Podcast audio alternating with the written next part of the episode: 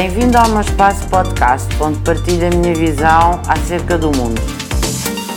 No direito de trabalho, eu diria que as conquistas são diárias, do ponto de vista do ordenamento jurídico. Uh, nós tivemos desde o 25 de Abril uma evolução sempre a par com a nossa entrada à época à Comunidade Económica Europeia e depois a União Europeia. E, portanto, temos tido sempre o nosso ordenamento jurídico laboral a ser adequado e com diretivas transpostas. No entanto, em termos da sociedade civil, eu creio que os, as relações laborais são cada vez tidas em maior relevância, quer para os empregadores, quer para os trabalhadores. Falta-nos ainda atingir algo fulcral para uh, termos um direito do trabalho como ele é consignado pela Organização Internacional do Trabalho, que é termos mais trabalhadores filiados nos sindicatos e mais empregadores filiados nas associações de empregadores, para conseguirmos dar corpo ao artigo 1 e ao artigo 2 do nosso Código de Trabalho,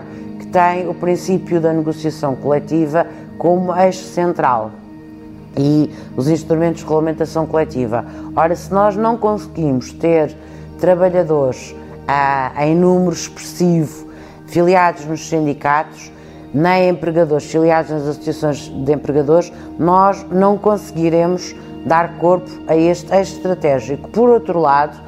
eu acho que talvez tenha chegado o momento de se revisitar o direito sindical e o direito das associações de empregadores. Os sindicatos devem reorganizar-se, devem pensar qual é o seu papel numa sociedade onde nós não sabemos quais são as profissões do futuro. Portanto, nós estamos a falar de direito de trabalho hoje, mas nós não sabemos quais serão os desafios do direito de trabalho daqui a 20 anos. Nós, com a pandemia e com o confinamento, tivemos uma sociedade que de repente foi colocada toda em teletrabalho, quando o teletrabalho é certo que já existia na legislação, mas o teletrabalho hoje tornou-se massivo e isso vem trazer exigências e desafios aos empregadores e aos trabalhadores que há 10 anos atrás nem sequer eram suscetíveis de interrogação. Talvez uh, fossem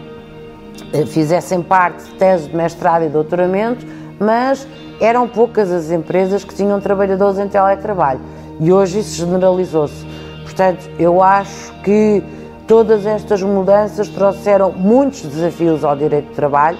e creio que é uma das áreas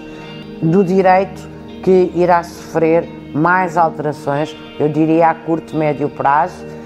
lembrando sempre que o trabalho digno é uma peça angular de toda e qualquer democracia e, portanto, também na República Portuguesa, o direito do trabalho deve continuar a ser sempre uma prioridade para o governo, para as associações de empregadores, para os sindicatos e para todos nós, porque é com bom trabalho, boa remuneração, nós todos alcançamos um nível de vida digno.